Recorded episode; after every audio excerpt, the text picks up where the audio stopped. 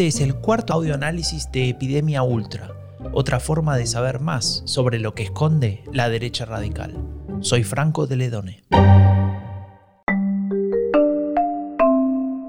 La incertidumbre. Posiblemente la peor pesadilla para nuestro cerebro. ¿Por qué? Porque para nuestro cerebro la incertidumbre, el no saber, el no poder prever lo que va a suceder significa peligro. Nuestro cerebro procura constantemente reducir la incertidumbre al máximo. Con ello está evitando cualquier tipo de riesgo. Eso nos ayuda a sobrevivir, es cierto, pero también tiene un lado negativo, un lado que nos vuelve vulnerables. ¿A qué te preguntarás? A la falacia narrativa, la materia prima de la que se alimentan las teorías conspirativas. En el año 2017, el filósofo y matemático Nassim Nicholas Taleb publicó un libro. Se titula El cisne negro y se ocupa del concepto de lo inesperado, o mejor aún, lo impredecible, y de su impacto claramente. Y si bien es cierto que se enfoca en la toma de decisiones en el mundo financiero, este libro también nos habla de la naturaleza humana. Vayamos al capítulo 6. Taleb escribe, La falacia narrativa señala nuestra limitada habilidad para observar una secuencia de hechos sin atribuirle una explicación, es decir, sin forzar una conexión lógica.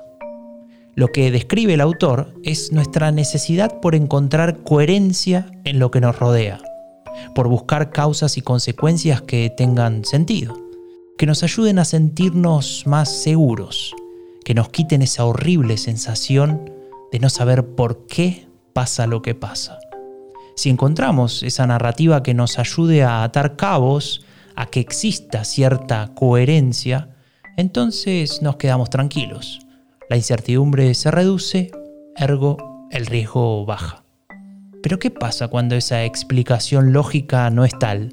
Es decir, cuando la coherencia que encontramos no es más que una construcción arbitraria posiblemente equivocada. Y no pasa nada, porque a nuestro cerebro le importa mucho más la incertidumbre que la verdad. Es nuestra naturaleza. Así funciona la falacia narrativa. Un verdadero problema porque a costa de evitar la incertidumbre, estamos expuestos a cometer errores graves de estimación, como explicaba Taleb cuando aplicaba este concepto al mundo de las finanzas. Pero también la falacia narrativa nos hace vulnerables ante otros peligros, como creer en historias manipuladas, aceptar afirmaciones engañosas o alimentar prejuicios contra otras personas. La falacia narrativa se puede convertir en un arma, aquellos que conozcan nuestra debilidad por encontrar coherencia, por encontrar causas y consecuencias, pueden utilizarla a su favor. Y uno de los ejemplos más ilustrativos de ese accionar es el diseño y la propagación de teorías conspirativas. Pero, ¿qué es una teoría conspirativa? La creencia de que un grupo de actores se unen en un acuerdo secreto para lograr un objetivo oculto que a la vez es percibido como malicioso. Esta es la definición del profesor Jan Willem von Proyen. Desde el enfoque de la psicología social, este profesor de la Freie Universität Amsterdam ha identificado las cinco características fundamentales de las teorías conspirativas.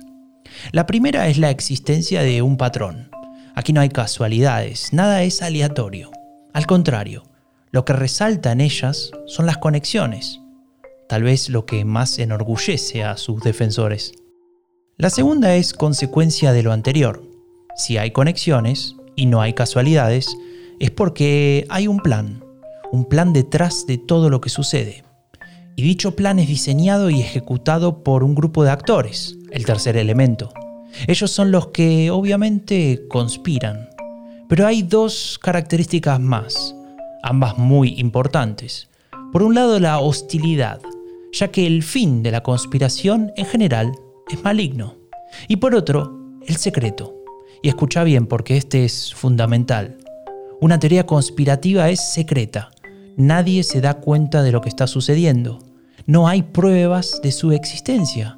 no hay evidencia alguna de que las actividades de los conspiradores existan, salvo, claro, por las suposiciones, las especulaciones, la lógica que construyen quienes la sostienen. No hay más que eso.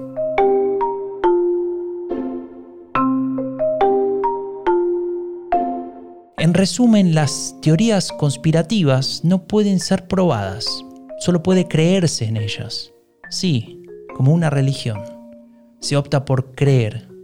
Y como dijimos antes, nuestro cerebro necesita entender lo que sucede, necesita reducir la incertidumbre, acallar el miedo, y es por ello que a veces es más fácil creer en lo improbable. Da igual la verdad. Y ese es el gran problema que representa la falacia narrativa. Hemos visto que los discursos de la derecha radical tienden a construir visiones del mundo en la que un grupo de actores trabajan en contra de los intereses del pueblo. ¿Te suena? Sí, si escuchaste alguno de los episodios anteriores de este podcast, ya te habrás dado cuenta. Populismo de manual, uno de los componentes principales de estos partidos. Muchas veces este discurso se presenta en formato de teoría conspirativa. Te lo presentan así. Nadie se ha dado cuenta, más que los líderes de la derecha radical, de que el establishment, la élite, los otros partidos, el poder, se han unido para manejar el país a favor de sus intereses. Y bajo esta premisa construyen narrativas ad hoc para explicar cualquier cosa. No te dicen, por ejemplo, que la migración es un fenómeno que se ha producido desde siempre en la humanidad, que es algo natural, histórico. No, te dicen que es un plan maquiavélico con financiamiento y en tu contra. Una teoría conspirativa con todos los componentes para hacerlo, especialmente el último, ¿te acordás? Es un plan secreto. No hay pruebas ni evidencia. Pero eso no importa. No importa la verdad, sino ofrecer una falacia narrativa.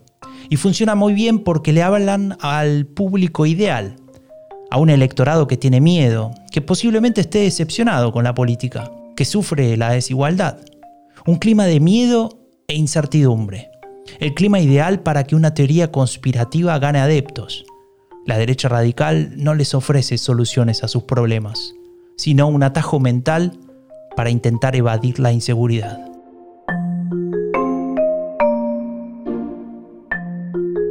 Si te interesa el tema y querés saber más, sobre cómo la derecha radical lo pone en práctica, te invito a escuchar el episodio 10 de la primera temporada de Epidemia Ultra, el que se ocupa de Hungría, de Víctor Orbán y de cómo desarrolla la teoría conspirativa más potente de la derecha radical actual.